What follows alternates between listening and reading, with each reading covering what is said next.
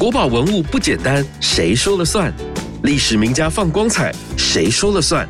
听故宫说，有趣到停不下来，马上收听《公说公有理》。大家好，欢迎收听《公说公有理》，我是阿哲。今年我们已经直播到了第五季的内容。如果你是刚加入我们的话，也可以回去听听之前的内容，都非常的精彩。里头有文物故事，有故宫的小秘辛等等哦。那今天呢，我们要来聊的是故宫现正展出的贵胄荣华清代宫廷的日常风景展览，就是要带着大家走进清代皇室的住所。感受文物与家具间的关系，更可以想象清代宫廷当中王公贵族们平日里的生活样态。今天要陪着我们聊这个主题的来宾是故宫器物处侯怡利科长，带着我们走进清代宫廷当中。欢迎老师，老师你好，你好，大家好。其实每一个人的家里面哦，一定都有木头做的橱柜、家具等等哦。那尤其需要重新装潢翻修的时候，你就会开始想要选什么样的材质啊，还有外观配色，它的雕刻工艺或者是生活上实用性，都是为了要满足居家情境跟氛围的提升。而对于清代皇室的居家设计，当然就是要求更高了。在这一次的展览当中，我们可以看到有很多的。紫檀木的家具，那如果过去有买过木做家具的人就知道，紫檀木家具哦，到现在来说还是非常贵的家具材料。哦那在过去，紫檀木家具更是有显赫地位的人才能够使用的。那这一次展出的这一批紫檀木家具，是哪个皇帝或者是哪个亲王大臣的呢？我们要请老师为我们来介绍一下。这次展出的主要的家具就是来自所谓的。清宫王府，不晓得大家有没有去过北京哦？如果你有去过北京，除了故宫以外，大概就会参观的是恭王府，也就是和珅以前住过的地方，就清初的时候和珅住过的地方。嗯，这次展出的家具主要是来自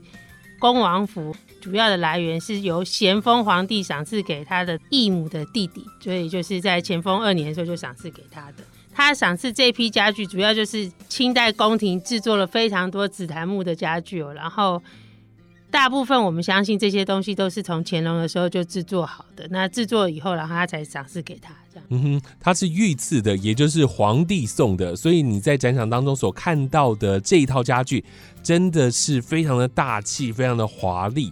不过，恭亲王奕欣他这一套家具啊，并不是故宫本来院藏的文物，据说是在一九八零年代的时候购藏的。老师是不是跟我们说一下这个当时的背景呢？为什么会购入这一批的紫檀家具？当时就是有人打电话来给故宫，就是说他们为了要筹建东吴大学的建校经费，然后所以他们从香港运来了一批家具。故宫那时候就经过很多审查了，后来就由行政院统筹拨款给东吴大学那边建校了，所以故宫就典藏了这一批家具。我觉得审查的过程应该也要蛮繁复的，因为他要确认是不是真的就是来自于恭亲王奕欣的，所以会考据它的花样、它的功法等等的，才确定它就是恭亲王奕欣家中的一套紫檀木家具。过去我们其实，在访问当中常常会提到紫檀木这一个材料。故宫典藏的文物当中，还有哪些是运用到紫檀木的呢？它的出场率真的蛮高的。紫檀应该是皇宫里面最常运用的木头。第一个，它很坚硬嘛，然后就是很耐用，又很稀少，显得相当的珍贵哦。除了这一批家具，我们确定是从清代宫廷流传出来的。还有很多东西，比如说像大家有看过的多宝格，那些小柜子、小格子或者是小座子，都是由紫檀木雕刻的。然后。很多大件的玉器啊，等等的这些的，他们的底座啊，通通都是用紫檀木的，所以清宫对紫檀木用起来是很多啦，就是你会觉得没什么，但是你仔细想想，其实是很奢侈的一种用料，是是，真的是蛮奢侈的。我刚刚就说，如果你有去买过家具，你说紫檀木，这真的是非常昂贵的。你要打造一间房间，其实是要花费蛮多钱的哦。很多人就会想要问，那为什么只展出恭亲王府的家具藏品，不直接展出乾隆的家具展品呢？因为家具都没带来，就是都在北京、啊。对，确实是这样子。就是大件的家具，我们当时就没有办法。你想想看，我们那些亲事善后委员已经挑了这么多书画、玉器、瓷器上面的这些器物，然后家具那个时候可能就没有办法，然后也觉得没有那么重要。可是很因缘际会的，就偏偏在那个时候，就是有人卖这一套家具给故宫，嗯，那就成就了一个感觉，就是故宫也可以有家具让大家了解一下清代宫廷生活样貌，嗯但是也有实际的内涵这样子是的。，所以目前故宫所收藏的这一套恭亲王奕欣的紫檀木家具，真的是蛮珍贵的，所以请你一定要到展场去看一看哦。接下来，我想请老师是不是跟大家来介绍一下恭亲王奕欣他的背景故事，他跟咸丰皇帝的人物关系，跟大家来说明一下。他其实是咸丰皇帝的弟弟，但是他在道光皇帝的时候被封为恭亲王。其实他是历经了咸丰、同治、光绪三个朝代的一个很重要的人物了，也是清末那个洋务派的代表人物，就是致力于所谓的改革那那种的中式成员是。蛮特别，就是他其实是很喜欢这种书画古董的收藏的一个人哦，所以嗯，就是他也是一个收藏家的意向，就对了。所以我觉得我们这次展出这个家具也是顺着他是一个收藏家，然后事实上我们大部分故宫来的东西也都是清宫的旧藏嘛，所以就是一个皇帝跟一个亲王彼此收藏的一种体现，就对了。是因为东西就是皇帝送的啊，所以质感一定要好，品质一定是高水准的。那同时也可以知道当时皇帝的品味。那我想了解一下，当时这样子的清代家具啊，它有没有什么样特殊的风格呢？可以提供给大家。我觉得它有一种风格是很多的雕饰，这一次展览的大部分都是这一种，就是非常多的龙纹，然后很细腻的花纹，看起来就是很繁复、很华丽的风格这样子。是，所以在这一次紫檀木的家具展界，你会发现有许多不同纹饰的表现方式，像是云龙纹、西洋式叶纹、云浮花卉纹、如意云纹，还有山水人物纹。那因为木质类的文物啊，它的工艺表现的重点就是很着重在雕刻的纹饰，所以在看展的时候也要特别留意这些地方哦。也是哦，因为如果有雕刻过的应该知道它非常的不好雕，就是非常的坚硬。那你想看，你要把它用很细致的纹路把它表现出来，然后又要经过打磨这些种种的功法，所以这些美丽的这些纹饰哦，当然就是我们欣赏的重点。那尤其这种云龙纹，就是尤其龙纹这种属于皇帝表征的东西，那它更是处理的非常的细腻，所以这是。大家可以看这些家具里面非常重要的，就即便你现在是要买新的家具，要达到这种功法的等级，应该也都蛮困难的。嗯嗯嗯，当私教请教老师的时候，他有特别提到说，紫檀木是取得不容易的，因为紫檀木长得又很慢，所以有部分的紫檀木家具它是用拼接而成的，并不是一大块紫檀木。对因为曾经啦，就是我听过有人讲，就是做家具的，还有说紫檀木不过三寸，就是它的宽度不会超过三寸。嗯你想想看，你的一个正常使用的桌子大概九十公分或八十公分的宽度，那你要多少片去拼接，拼接？对，所以很多都是这种拼接，但是拼接完以后你要把它雕刻，整个就纹路才会连续嘛。反正就是一个极为复杂做工的一个家具，就对了。嗯，那所以刚刚老师的意思是说，现在故宫里面就除了这一套我们看到的恭亲王的家具，就没有其他任何的家具了，什么椅子 那些都没有啊。没有，但除了还有一对，就是以前的基辛福先生他们捐赠的一套紫檀木的古董柜，也在这次展览里面。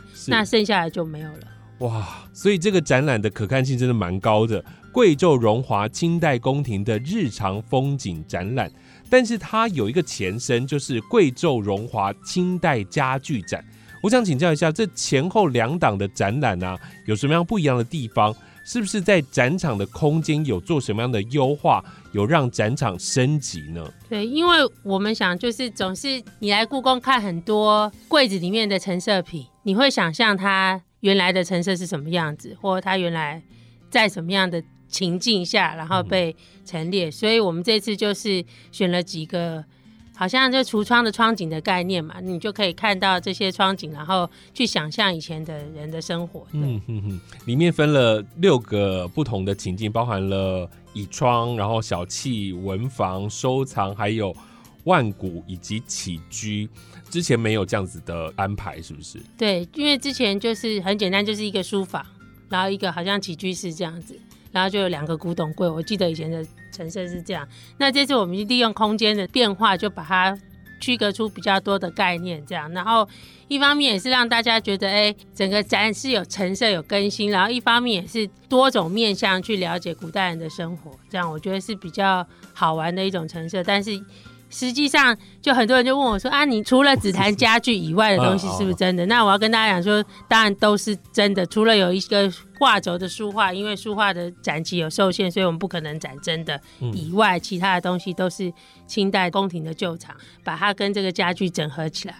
的概念，这样。这就是比较沉浸式的观展的体验。我用另外一种方式让大家可能比较容易了解，就是像我们走进 IKEA。我们可以看到，IKEA 就会帮你打造一间一间很不一样风格的，不管是厨房、卧室、起居室、客厅等等。当你走进到每一个场域的时候，你就会知道你自己真的喜欢什么样的风格，而且每一个风格可以感受到每一个家具它的用处跟它的氛围。那这一次也是一样，除了有紫檀木家具去营造一个情境之外，同时还有很多故宫所收藏的文物。会在旁边摆设，让整个情境更真实一些。而刚刚老师有大概提到，就是里面有六种不同的情境的呈现，包含了倚窗、小憩、文房、收藏、万古、起居，这些都是不同的主题展示。我想请老师一一的为我们来介绍一下。首先，第一个主题是倚窗，就是靠在窗户旁。倚窗的话，其实就是摆了很简单的一个小茶几，然后茶几上面有一个花瓶，然后里面有插花。是意境的样子吧，就是要一个圆形的窗户，然后隐约透露那种感觉。这是第一个倚窗哦。是在这个区块，你不要只看到这上面的花瓶哦，它就是有两件比较大型的家具，包含了如意云纹塑腰月牙桌，还有如意云纹塑腰长方凳。那再来第二个情境就是小憩，就是在那边休息的地方。这里有几件大型的家具，包含了云纹塑腰八角桌，还有如意云纹塑腰长方凳有两件。另外可以看到桌上摆了玻璃围棋子，而旁边则有副黑漆描金旗冠。另外还有周代的掏针纹鬼。另外在桌上还可以看到一个柳叶瓶。在这里想要打造什么样的氛围给大家呢？呈现一个那种好像在下棋的感觉，嗯，对，有那个棋桌跟小凳子，主要那个还有一个棋盘嘛，哈，那这棋盘也是复制品，因为是丝质的丝绢的关系，所以也是不能哦陈设很久。但是你可以看到这边有那个乾隆时候的那个两个玻璃的那个小棋子哦，嗯，对，这些，然后这个棋盘也是照多宝格里面的那个棋盘的形式把它复制出来的，是，所以这个就是。很典型的清代的宫廷的那种样貌，然后当然啦，在下棋的时候，你会旁边有需要有花、有点香啊什么的，所以这个就把它弄成一个情境的概念。然后再来是文房，文房那文房的话，大家可以看到就是很大气的文房哦，因为它有一个宝座，然后一个书桌，然后再加一个条案，这个是文房一定要有的三样东西哦。那这个宝座的话，就大家可以看到是雕工非常精美哦，就是包括那个条案跟书桌也都非常的细腻哦。然后我记得前面两个还有两个那弄端，就是两只怪兽这样子，那也是清代宫廷里面常常看到的那种，他们就是喜欢摆这样的怪兽，然后点香的这样子的概念。是在文房这里，你就可以看到它的。书房很大气的感觉哦。那除了有很多的紫檀木的家具，包含了格柜，然后还有一些方机跟它的桌子啊。那另外，另外还可以看到有很多的文物放在里头。刚刚老师就说前面有两个怪物这样子。再来还有收藏，收藏的话其实就是把一个古董柜里面可能摆的古董，把它根据它的格子的大小把它摆设。那嗯这样的话，大家可以就可以了解，其实其实比如说，包括我们在展多宝格的时候，或者是在展其他展览的时候，也很希望有这样的柜子可以陈设对这种古董的概念，就是嗯因为以前就是这样子。那我觉得这个陈设的那种概念其实是蛮好玩的，然后也蛮需要被大家理解的这样子。在这个区块叫做收藏，上面放了蛮多故宫的文物。不过这些文物呢，并不是从恭亲王府拿出来的、而是放置的这个山水人物文亮格柜。才是一心的紫檀木家具，另外旁边还可以看到镂雕云浮纹的五平式的扶手椅，嗯。每一个物件都是观赏的重点哦，所以请大家都不要错过。嗯哼，再来的一个区块叫做万古，那万呢是左边一个学习的习，右边一个元代的元，叫做万。万古在这个区块也放了一个山水人物纹亮格柜，对，就万国的话也是一个收藏，但是它有配一个椅子，就假你可以想象，就是假设你坐在那椅子上，而来在欣赏这些古董的概念，嗯然后包括那个墙上的那个教品有没有？就一般就是把花瓶切成一半，然后往墙上放的这种教教品，然后就可以插花，可以做墙上的装饰艺术就对了。所以这个教品也很有趣哦。这其实你可以在那个北京故宫的山西堂里面可以看到这样的教品的运用哦。对嗯，然后最后一个部分就是起居，刚刚老师说到有床在里面，这样，对，那那个起居就是一个大的罗汉床啊，然后罗汉床你可以看到它其实有一个扶手机。我想大家看那个清宫剧的时候，常常会看到这种床榻的概念的东西。那床榻的概念的东西上面它就会摆，比如说摆一个花啊，或者摆如意啊，象征如意，然后或者是摆所谓的炉瓶和三件套，就是它需要点香的时候，也是一种情境的那种感觉。这边还有摆了两个屏风哦，这屏风其实大家比较少提到，那屏风其实是超厉害的，就是除了紫檀木的外框以外，它里面那个彩色的山水其实是象牙雕刻的。哦，哇，对，所以就是你就可以看到说这这整间家具的那种分量跟它用的材质都是非常的精跟好。这属于什么样的工艺啊？然后它在上面所绘制的又是什么样的图形呢？它应该是十八学士登瀛洲，就是好像高中那种的概念的纹饰以外，它这个其实就是用高浮雕的手法、哦，然后再加上彩绘，所以你会感觉不出来它是个象牙。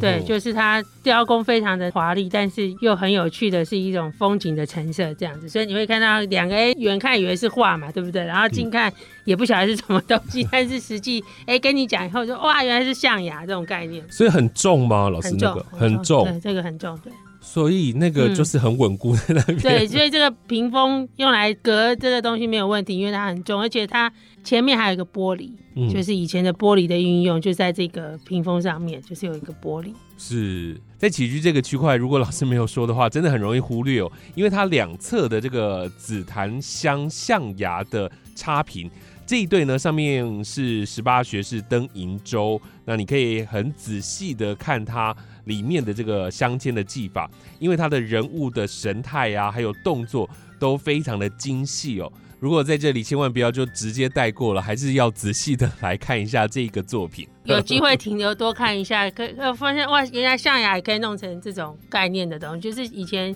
清宫在做象牙雕刻的时候，常常就是有这种染色的工艺，这样。嗯哼，好，我们大概了解这一次展览的缘由跟脉络。那同时呢，在这次展览当中所规划的六种不同情境的呈现，刚刚也跟大家简单的说明。这是在故宫北院一零八陈列室当中哦，他们其实从民国九十五年五月就重新的开放，一直维持贵州荣华清代家具展的常设展示。不过相隔十四年之后，变身成为贵州荣华清代宫廷的日常风景。借由展示设计的手法，尝试将同样重点的文物，来自于清代恭亲王府中的一套紫檀木家具，在相同的展示空间，然后不能随意去变动它的环境这样的限制之下，去营造相较于过去比较浓厚的情境氛围，希望能够提供更多元丰富的诠释观点，也希望能够更加贴近观众的观展需求。那待会要继续来请教老师的，就是在其中也有一些巧思。那里面的这些文物呢，我们有很特别的，也要跟大家来说说。我们现在要先进入到故宫四季热搜单元。听听本周为您热搜什么样的关键字，待会再回来。春，百花齐放，繁花似锦；夏，无患子树，绿叶盎然；秋，落雨松果，叮叮咚咚；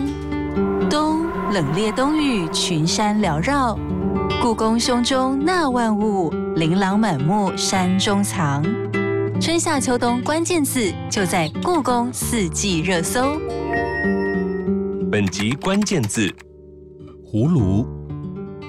夏天有个消暑健康的食材，那就是卜啊。国语是护瓜或葫芦。除了料理入菜，也能当做容器使用，历史非常的悠久。在故宫馆藏中也有葫芦造型的文物。今天要介绍一个特别的装饰，在贵胄荣华清代宫廷的日常风景展厅当中，有一面墙放上了许多像瓶子的装饰，它叫做轿瓶，轿子的轿，瓶子的瓶。那也称作壁瓶或是挂瓶，盛行于乾隆时期。半器形式像是将容器剖面，但背面是平整的，借由特制的孔洞、凹槽与细环，悬挂在室内墙面或乘坐的轿子当中，可供放置花卉或观赏用植物。馆藏中有件十分精致的轿瓶，清代铜胎葫芦形轿瓶。器身正面施浅色釉，绘满卷枝花叶纹，橙色与灰色葫芦悬垂其间。上半部画有中国花鸟图，蝴蝶飞舞；下半部则是西洋风景，画有远方山水与近景树木。当然，故宫馆藏不少轿瓶，造型多样，色彩图样多变。你都可以在故宫 Open Data 专区搜寻找到哦。哇，有没有让你又学到了另外一个东西，叫做轿瓶？刚刚老师所介绍的轿子的轿，这次在展览当中的万古这个区块，它就是参考了北京故宫博物院三希堂墙面的一景，将很多色彩鲜明，然后形式不同的一些教品放在上面。用高低错落的一个方式哦，固定在墙面上，那重新诠释出来的感受呢，是不是也很有当代美感？你可以去看一看。好，我们继续回来下半场的节目。今天我们邀请到的是故宫器物处侯一立科长，带着我们走进贵胄荣华清代宫廷的日常风景展览。这个展览展出了一批来自于清咸丰年间恭亲王奕欣府邸里的紫檀木家具。还有一对吉星福抗力所捐赠的紫檀木古董柜，再搭配上很多故宫所收藏的一些文物，希望去营造每一个场域当中的氛围。想请教科长哦，在策展的时候，你们挑选这些家具的陈列设计有没有什么样基础的原则，或者是物件的摆放有没有什么样的规范呢？应该说，家具当然就是恭亲王府的嘛，好，没有问题。然后它也是清代乾隆的时候制作的。所以我们就替他搭配了蛮多，就是所谓的清宫旧藏的东西，像这些上面陈设的东西，其实都是很精美的故宫的收藏哦。有的来自所谓的乾清宫，就是乾隆收藏他的古董珍玩的一个宫殿，然后有的摆在他日常生活的所谓的养心殿，所以都是属于乾隆很珍爱的这些藏品所以就是把它打散，然后也放在这些所谓的家具的陈设上面，就是给大家。了解清代宫廷的陈设的样貌。嗯哼，因为老师说，除了这套家具是购置之外，其他的很多都是故宫的收藏嘛。那故宫的收藏放在后面，又会担心大家看不到，然后又要说明这样子，所以你们有一个很特别的设计，对不对？对，我想大家如果来过这个展场，你绕到最后面的话，你会发现一面大墙上面就是我们有陈设一个大型的多宝格。这个大型多宝格事实上也就是。我们带不来的家具哦，就是我们很多格架上的东西，我们都把它打包，然后把它很珍贵的把它运运到台湾，但是它原本陈设架子是没有办法的，那所以我们就是想办法，就是复原一个大的架子，然后把这些上面的陈设品按照原尺寸输出，然后上面再贴品名卡，所以你只要在展柜里面。在这个整个家具的展场里面看得到的东西，你如果看不清楚是什么的话，你可以到这面大墙来，嗯，试着寻找看看，就是这个文物的叫什么名字或是什么材质这样子。就你走在前面，然后你看到远远的那个器物，然后你你就想说到底是什么东西的时候，你就到最后你就去看就有说明了对。对对，是哦这，样。所以这这蛮用心的。对，就是一个我觉得是一个好玩，但是也是蛮符合清代宫廷的那种陈设的概念这样子。嗯嗯嗯，过去老师有跟我们聊过那个多宝阁嘛，所以嗯多宝阁有小的有大的，所以这次这样子展示出来，可以看到其实不一定是在皇帝的起居室，在一些亲王，然后其他的一些贵族，他们也会有多宝格的设计哦，理论上格架的设计应该都会有，就是放古董这对。放古董，就是尤其我想象恭亲王这么爱收藏古董的人，他应该也会有这样的设计。嗯嗯，还要把那个御赐的放到正中央 C 位。对了，我要补充一下哦，刚刚我们说在收藏还有万古这里有紫檀山水人物纹的亮格柜，这一对的亮格柜呢，就是吉星福伉俪所捐赠的亮格柜。在这次的展览当中，为了要更凸显上面镂空雕琢的缠枝四季花卉，还有在下方厨门面的浮雕山水人物，因此有特别去更新它的照明设备，同时在两侧的墙面还加装了镜面，可以让观众更清楚的看到柜侧外壁的描金彩绘的山水人物的故事，同时也增添了空间视觉的变化。是不是很贴心？这样的设计就是要让你看得更仔细，而且呢，可以很轻松的来观展。再来，我想提到里头的几件家具或者是文物哦，其中包含了刚刚我们前面所说到，在起居这个区块里面有罗汉床。这个罗汉床我看起来它就小小的，